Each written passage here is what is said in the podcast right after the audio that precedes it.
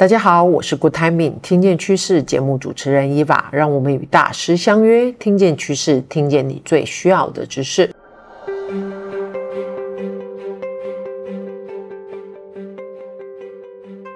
太毅最新一期电子报策展主题：DEI 多元共融，拥抱差异，形塑组织新文化。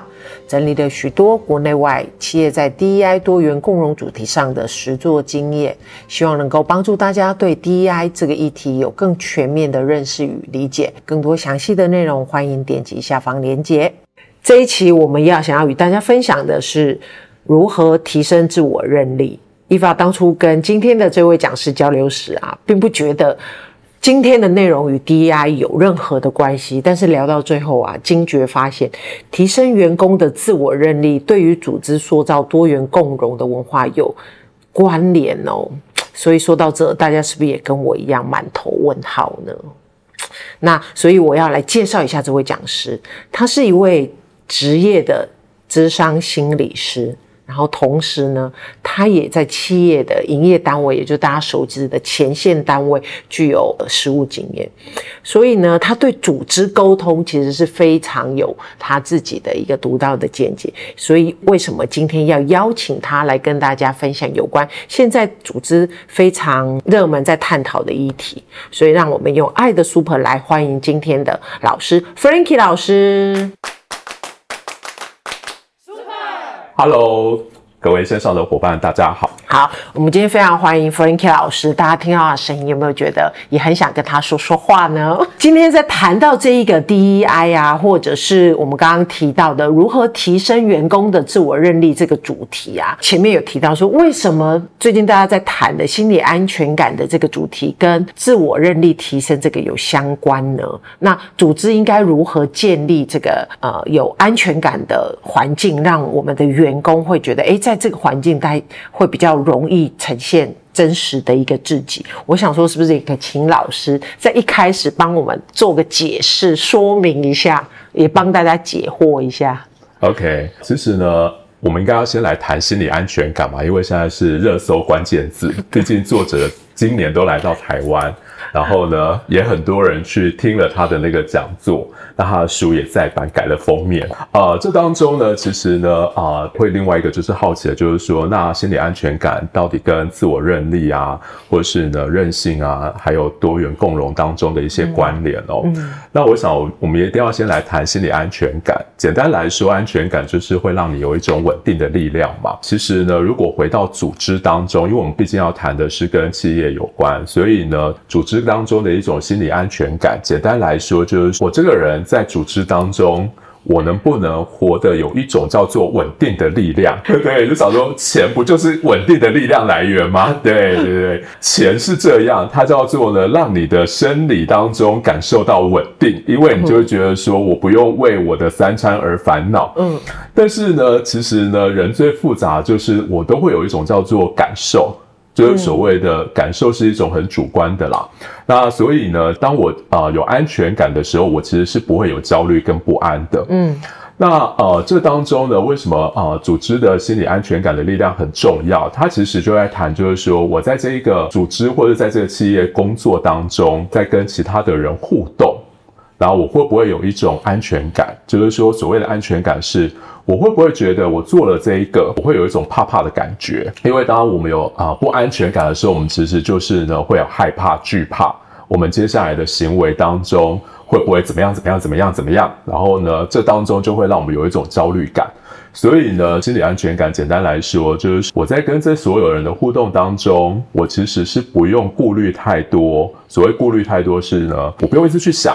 我等一下问这个问题，大家会不会用一种眼神看着我说：“这种蠢问题还要问吗？”我我想要表达我的一个想法的时候呢，我我就会有一种担心，会不会等到得到一个酸言酸语，就是说你有脑吗？你问出这种问题？对，那我我想这些其实呢，都是在代表，就是说啊、在组织当中，它其实是没有一个可以让大家放心、安全的啊、做自己。所谓做自己是说，我不用啊、想太多所谓的焦虑的部分，因为很多人都会在谈一个组织当中，如果有足够的安全感，大家很习惯的是放在说容不容许他有犯错的空间。那这当中有时候就会呈现一种很吊诡。我说的吊诡是这样，就是呢，有些主管就说，可是这错就是不能犯啊，因为他一犯了，他可能会危及别人的生命安全嘛。就像有很多工作当中，他的 SOP 就是一定要这么做，你省略了一个步骤，可能就会爆炸啊，或是呢啊毒气外泄啊等等之类的。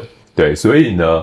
啊，它指的并不是这一种所谓呢绝不能犯错的部分，而是呢，在一个我们有很多的错误当中，我们常常会有一句话叫“错误中学习”，对，或者说我在失败当中学习。嗯嗯。所以其实我们应该把这个错误或是这个失败当中哦归归为几个类型，一种叫做呢，任何人遇到一定都会犯错，或是呢，任何人遇到可能都会失败。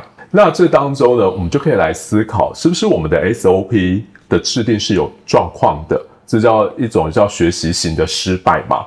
那啊、呃，我们其实应该要感谢那一个犯错或失败的人。对吗？嗯，就像呃，我以前在小七工作，对，我小七工作总有很多的 SOP 嘛，对，那 SOP 当中，你知道大家做久了就会觉得说，我为什么要做这个步骤？我应该可以省略，省略了好像也没什么大错，顶多就是呢，茶叶蛋当中煮烂一点，对，或是蛋壳丑一点，但是呢，这当中呢，你就可以有一个机会去谈，那为什么当初会有制定这 SOP？那当然就是呢，如果按照这 SOP 煮，基本上呢，煮出来的部分它就是会有一定的品质，对吗？就是大家很多企业都要要求的，就是说我今天所有的产出应该是要有一定的品质，对，一定的一个状态。所以我觉得这是一个，就是说，如果呢，啊、呃，大家很容易省略了这个步骤，那我们允不允许有一个空间来做讨论？就是说，为什么大家很容易跳过这个步骤？或许这个步骤的设计其实就是有一些状况，那要不然为什么大家虽然知道这是 SOP，可是我就是会省略，这是一种。那另外一种就是说呢，无可避免的错误啊，无可避免的错误就是呢，无可避免的错误，当然有时候就是呢，再怎么样的去做预防，还是会有一个错误的可能，因为呢，并不是所有都可以在掌控当中。比如说，它可能有一些大自然的因素啊，等等之类的。嗯、那我通常会归类于哦这类的失败或者这类的错误当中，组织允不允许？因为呢，这当中只是刚好，有时候我都会说刚好一卡衰，就是一。对吧？对吧？所以才会有一句话嘛，就是刚好他的八字不够重，所以他就遇到了嘛，对吗？不是这样吗？我本来就会想好，我今天要办一场户外的活动，谁知道小犬就会来嘛？对，然后干扰了嘛。然后你本来以为他是小犬，结果来一个疯狗嘛。所以这就是他的八字不够重嘛。但是呢，我们有没有一个机会，就是呢，允许他其实就是也让我们知道，任何人其实在那个时间点一定都会遇到的，嗯，嗯只是刚好是他。那我们应该是用另外一个角度来思考，嗯，对，然后呢，而不是一种不能犯错。我简单来说，企业为什么会很强调，就是说心理安全感，因为它其实会有强调两个部分的。嗯，第一个就是说，在我还不熟悉的时候，在我还是新人的时候，对吗？我有没有一个那个氛围跟文化当中，允许他可以去做一个问问题？哦，对，对我我觉得有时候大家要反过来思考，诶，不是新人不愿意问问题，是他不敢问。就是说他要问问题的时候，你就用一种眼神看着他说：“啊，你不是大学毕业吗？你不是念到研究所吗？怎么会问这种蠢问题呢？”你嘴巴没有说出来，但是你的眼神已经告诉他，你不能再问这种问题了。对嘛？那大部分人就一定就会不敢问嘛。嗯，对。那所以呢，就像是很多人都会问说，怎么帮我的企业行塑所谓的组织安全感啊？如果要行塑部门当中的安全感，我觉得其实呢，可以先从几个部分开始，就是说你们的氛围有没有允许你们的新人去询问笨问题？嗯、那呃，这时候我都一定会说，我们总要回到初心。没有人一开始就会的啦。对，想想看，你一开始也不会爬，对啊，对吧？我们总要先学会爬才会走嘛。是，对，然后学会爬、学会走之后，你才会知道你要往哪个方向走嘛。你要先确认新人此刻他进来，他的阶段就还是在学爬跟走的阶段，没有办法立刻知道他要往前走还是往后走。那我觉得这是一个你需要先去做对焦，嗯，对。那当然，如果你的新人，你一开始用的新人，你就希望他就可以辨别所谓的前方跟后方的时候。那你在一开始的面谈，其实你就应该要设定的更清楚.免得你 hire 进来的人其实一直都不符合你的期待。嗯，然后呢，嗯、他也会觉得这个氛围当中，他一直没有一个可以诉说。对，那在这个表现的过程当中，他能不能真实的去展现他你期待他展现的好的部分？嗯，我觉得是一开始。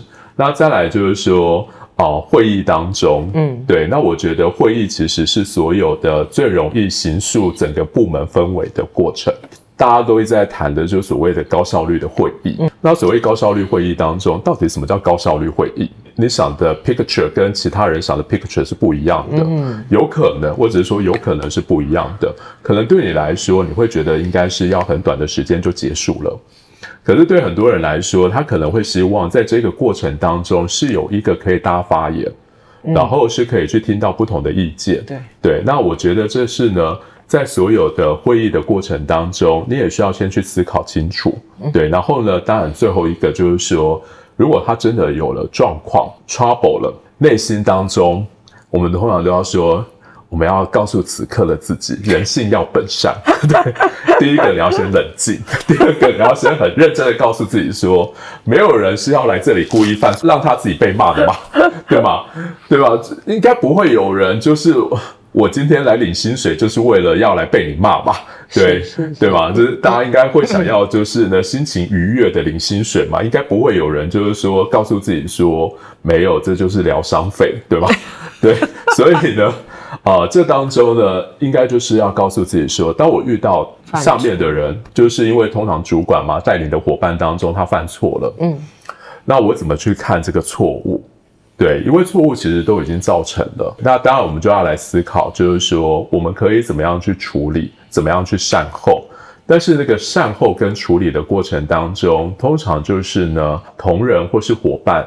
对这个组织当中的信任感能不能更多？嗯，OK，嗯，好。那我想说，刚刚那个 Frankie 老师他也分享了三个，我觉得在对主管来讲，你在经营你的。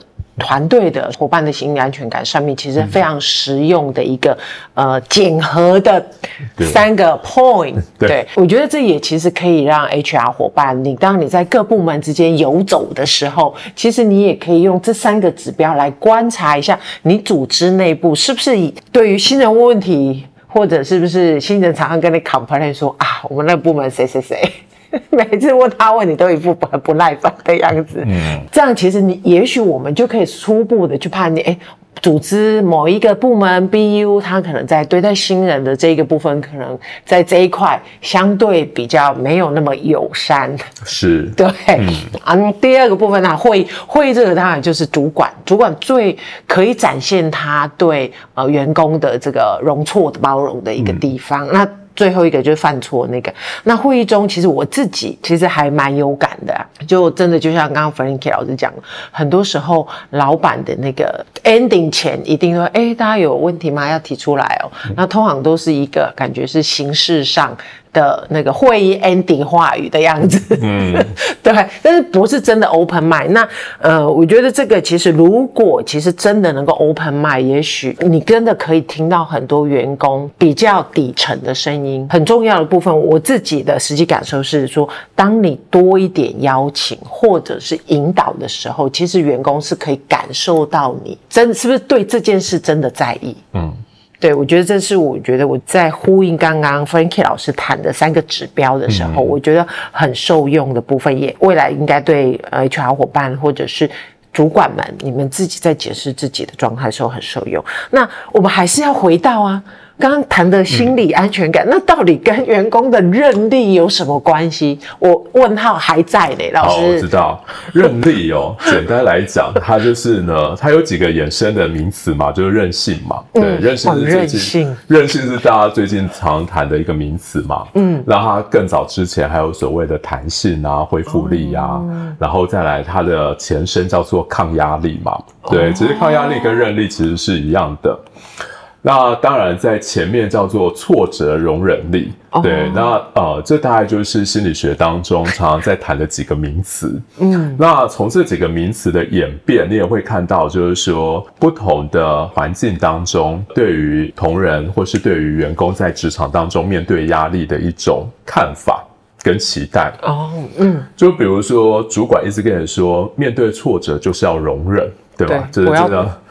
吞下来，对，这就是呢四五年级生最常讲的一句话嘛，相忍为国，令令，对对对吧？就是要忍着忍着，对啊，所以都是咬着牙齿，那个和血吞嘛，对，咬着嘴唇，对对，我猜的，对对对，所以那时候护唇膏应该卖的比较好，因为常流血嘛，对，那这种叫容忍，它其实是没有一个机会。告诉你说我怎么样去处理自己内在的状况。是，那其实呢，我们都一定会知道，其实容忍久了，它一定会爆发。嗯，对，因为我们如果心里就是一个容器的话，我一直告诉你就是说忍耐，忍耐，忍耐到最后，你一定会有吞不下去的时候。嗯，那那个反噬的作用力其实是大的。对，所以呢，通常我都会说，其实遇到挫折、遇到压力当中。忍耐当中，你要适时的有一个地方是可以抒发的，嗯、对。嗯、接下来就会谈到所谓的抗压力呀、啊，嗯、我我要去对抗它嘛。对抗其实我都觉得没有什么问题，但是我要先知道我要对抗的是什么，对吧？就是你知道，对对吧？就是球场上，我总要知道我的球框在哪边，你不要投错边帮对方得分嘛，对吗？然后还有另外一种就是说，其实我一直不知道我要对抗的压力是什么。其实有很多人，他也不知道目标跟敌人是什么，对吗？那我其实就更难去处理我自己的状况。所以其实呢，在面对压力当中，当然有几个部分，我要先厘清，就是说我的压力源在哪里？是对。然后呢，我有可能是因为工作当中啊，我我一直做不好，然后呢，我其实就压力很大，因为会有很多人的指责啊，对吗？啊，这些指责当中，可能就会让我觉得很挫败，或是压力很大。但是我们总要对症下药。今天做不好，让你压力很大，是一个现象。嗯，但是呢，是什么让你做不好？嗯，嗯，对，有可能是你不会，然后有可能是因为你的能力不 OK，是对，然后也有可能是因为同事就是猪队友，对吗？就是对吧？有一种就是呢，明明就不是你的问题，但是呢，大家联合阵线就说是你的问题，一直在不破网。对，对啊，那你没有时间好好照顾自己嘛？然后。就疲惫当中容易出错。那我要讲的是说，这些不论是什么，其实他都在谈的一个部分，就是说韧性跟韧力在谈的是说，当我遇到了这些状况的时候，我即使掉得很低，我有没有一个机会是回来的？嗯，就很像那个古时候最常讲的一句话“否极泰来”嘛。人生到了最低点的时候，你就是要回弹的。对，但是我个人最喜欢讲的就是说，我怎么知道我现在是不是最低点的？对对吧？我很怕又再继续掉。我现在不是我的最低点，所以我现在还没有能有一个机会弹回来嘛。因此呢，当所有的人，其实我觉得这就跟在工作当中是一样的。嗯，今天我遇到了挫折，遇到了犯错，遇到了一些状况的时候，我们一定都会往下掉。是。那我们其实有时候无法靠自己。有没有一双手可以承接你，就是让你不要再继续往下掉了？嗯、就像那些来到我面前的个案跟我说：“我怎么知道我现在是不是最低点？因为如果我知道我现在是最低点，我就会有一个期盼嘛。嗯，那个期盼就是说我要往上走了。嗯，可是如果我现在不是最低点，我就是要再再往下掉啊，这不听起来很悲惨吗？对吗？对，所以，我我觉得对所有同仁来说的是，有时候我真的没有办法靠自己。对，因为韧力当中，它就是我要培养韧性当中，韧性是一个可以培养的。嗯，那可以培养当中有几个部分嘛，一个就是靠自我照顾，然后呢，自我照顾当中，当然就是呢，身心的自我照顾，怎么样去照顾好自己的身体？有时候我就说吃好喝好睡好，对对吧？好好吃一顿饭，对，然后好好喝一杯水，对对。那你如果喝水常常呛到，就代表你真的压力很大。对吗？因为你没有办法好好专注的在做这件事情嘛，所以才会有一个就是现在很流行在谈的是正念嘛。嗯，正念就是我专注于当下我所做的一件事情，我我没有其他的念头，就是不要再滑手机，对，其他的杂念，对吧？正念就是说我现在该做什么事情，我就是 enjoy 在当下，嗯，对，然后呢投入在其中，嗯，那另外一个当然就是呢啊转念嘛。就是大概就是会有几个在教啊、呃，我们让自己培养韧性的方式。OK，但是呢，这些都跟自己有关。但是有时候呢，嗯、我们靠自己是没有用的。嗯，我们也需要旁边的人，因为所有韧性的培养当中，除了自己之外，还有一个就是说我有没有一些关系上的连接。比如说呢，在职场当中，当我遇到挫折的时候，我的同事、我的主管不是落井下石。嗯，比如说啊，事后啦，就跟你说之前就跟你说不要这样做啦，对吧？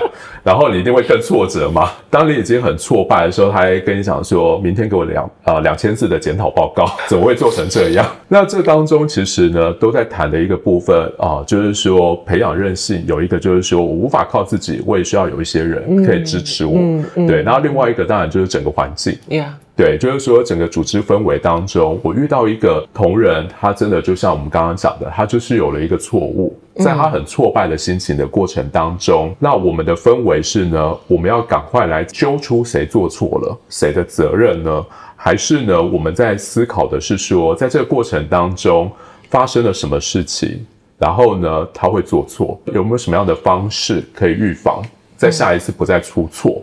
嗯、对，嗯，嗯，那我想这大概就是呢，在任性当中跟所谓的心理安全感。对，因为呢，有时候我们真的没有办法靠自己。嗯，对，嗯，嗯，虽然啊、呃，那一句话是这样讲的：“靠山山会倒嘛，靠人人会老。”但是呢，有时候我们真的没有办法全然的靠自己，对吧？啊、也不一定要全然的靠爸靠妈。但是呢，我们真的很需要，有时候是有一种心理支持。嗯嗯，对，尤其是在你很低落的时候，嗯、因为它可以让你不再往下掉。不再往下掉的时候，你才会有一个机会去思考，我怎么样去往上。嗯，对，要不然其实他永远在担心的是我会不会更低，OK，对吗？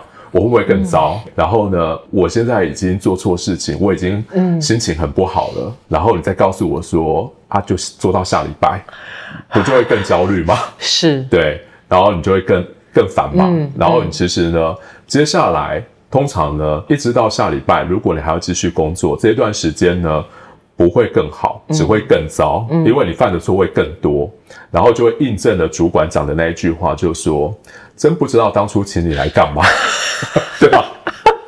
对吧？那这就有点像是一种恶性的循环嘛。对，所以呢，我就会说，其实呢，有时候自我韧性当中，或是我韧性的培养，然后呢，组织的韧性嘛，现在很常谈的就组织的韧性，就是因为大家都活在不嘎的时代，然后就是我们，对，我们就需要。啊，应付这多变，对吗？从来没有想过，就是工作有一天是可以在家做的，对吗？这当中这么多变当中，我们需要的是弹性，懂？对，然后怎么样去应应这些外在的变化？OK。可是其实外在的变化当中，如果你把挫折也视为一种变化，因为嗯，你从来没有想过你在工作当中要做错啊，不会有人是故意还做错的啊，是，对，是。所以呢，啊，它就会是一个。不被预期的变化嘛，嗯，对，那我们只是在这不被预期的变化当中，怎么去调整自己的心情，然后可以持续的回复，甚至可以更好，嗯，那我觉得这是在韧性当中很强调的一个部分，就是说我虽然掉下去了。但是我会知道，当我弹回来的时候，会比我原先的部分是更好的。嗯，那这当中有时候真的没有办法靠自己，他需要的是外在的一些同事、主管的支持。主管跟同事的支持如果还不够，有时候就会是整个组织的氛围。对，那就是所谓的组织的文化。懂，嗯，理解理。好哦，终于得到解答啦。是，对，原来呃，刚刚老师讲的就是说，当然任任性、任力在。可以从过去的经历里面去得到很多的历练跟养成，但是另外一个部分，因为大家其实大部分现代的职场工作者，大部分的时间其实都在职场里。你既然是大部分时间都在职场里面，那它一定就是一个最好的练功场。嗯，所以在这个练功场里面，呃，团队伙伴或者是主管，你怎么样去协助我们的伙伴做好这样的一个养成？你怎么样 build 那个环境，让我们的伙伴可以有机会去慢慢的养出这样的肌肉。我相信刚刚老师给我们一个很明确的一个说明。那其实我自己其实也可以，呃，有一些过去的经历也是可以去分享的。就是说，尤其是在第三个犯错的那个，嗯，就是犯错这件事情呢，我觉得在现在在 VUCA 时代，其实它更容易会去 happen。